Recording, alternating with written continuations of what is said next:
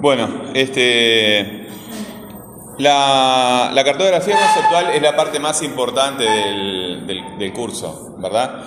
Porque te va a ayudar a, a organizar la, a organizar la información. La estoy grabando la clase, las estoy subiendo las clases cuando hago estas explicaciones y aparecen en, en Spotify, ¿verdad? Después, este, al final de la clase les pongo el título que le queda al- a la publicación en Spotify.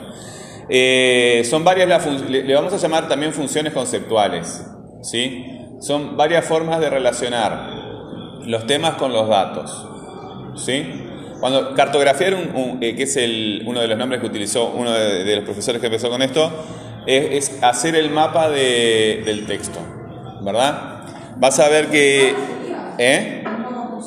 Un mapa muy parecido, ¿verdad?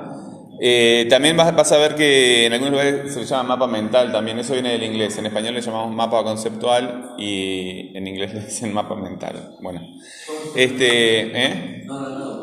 Bueno, eh, y hay, hay varias funciones conceptuales, es decir, la noción, la ejemplificación, ¿verdad?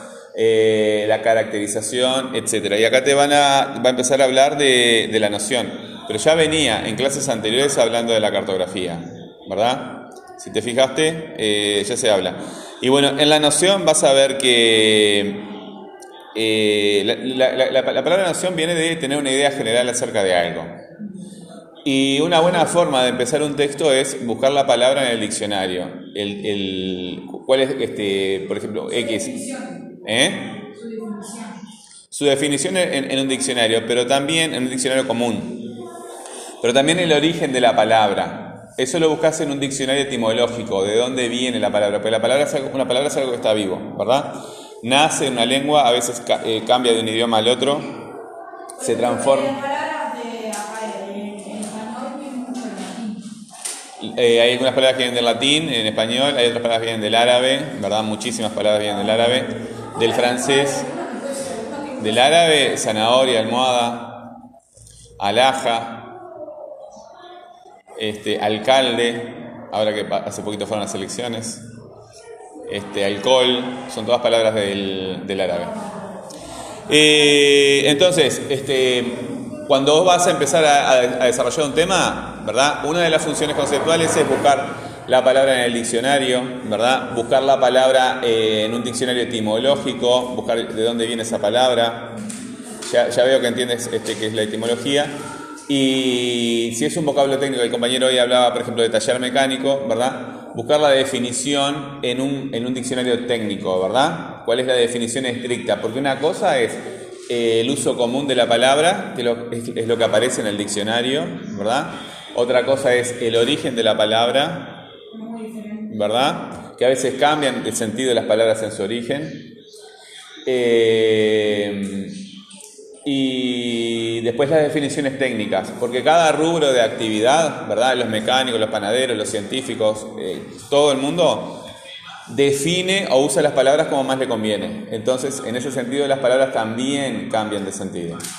Dependiendo de un oficio, la palabra. Dependiendo, entonces, tú tienes que, cuando estás investigando un- una palabra, tienes que circunscribirla a un determinado oficio, ¿verdad? A un determinado eh, rango de actividad del, del ser humano.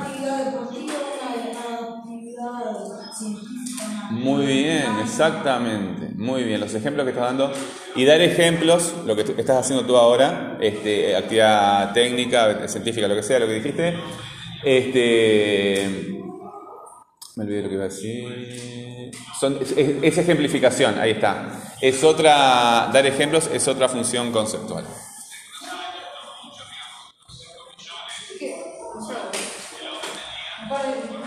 Entonces, este, léela, lé- no, léelo bien el- la, la clase, ¿verdad?